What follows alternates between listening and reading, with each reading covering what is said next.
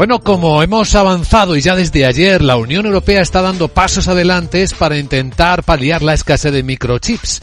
Vamos a verlo en contexto legal con nuestro abogado Arcadio García Montoro. Buenos días, abogado. Buenos días, Luis Vicente. ¿De qué hablamos?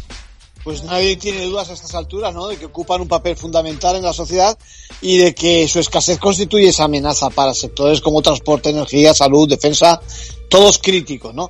Bien, la, Unión Europea ha dado un paso adelante con una ley que reconoce su debilidad y que pretende potenciar ese liderazgo europeo. El mercado mundial afectado por la crisis de suministro alcanzó en el 21 los 550 billones de dólares y la nueva ley pretende reforzar esa fabricación de semiconductores que vienen a ser considerados un bien de carácter estratégico. ¿Y qué es lo que propone la nueva ley? ¿Qué soluciones?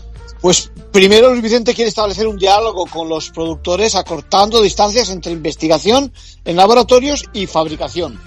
Luego además pretende constituir una central de compras que involucre a aquellos estados que quieran compartir la producción y por último la norma va a terminar de supervisar la exportación con el fin de proteger primero el mercado interior. Ese seguimiento va a identificar mejor, dicen, deficiencias estructurales de suministro y reducirá el riesgo de próximas roturas de stock. En conclusión. Bueno, estamos ante un esfuerzo legislativo, ojo, por lograr, sobre todo, camino de esa década digital que en el 30, el 2030, la producción de esos semiconductores punteros tecnológicamente y sostenibles alcancen, por lo menos en la Unión Europea, el 20% de la producción mundial. Gracias, abogado.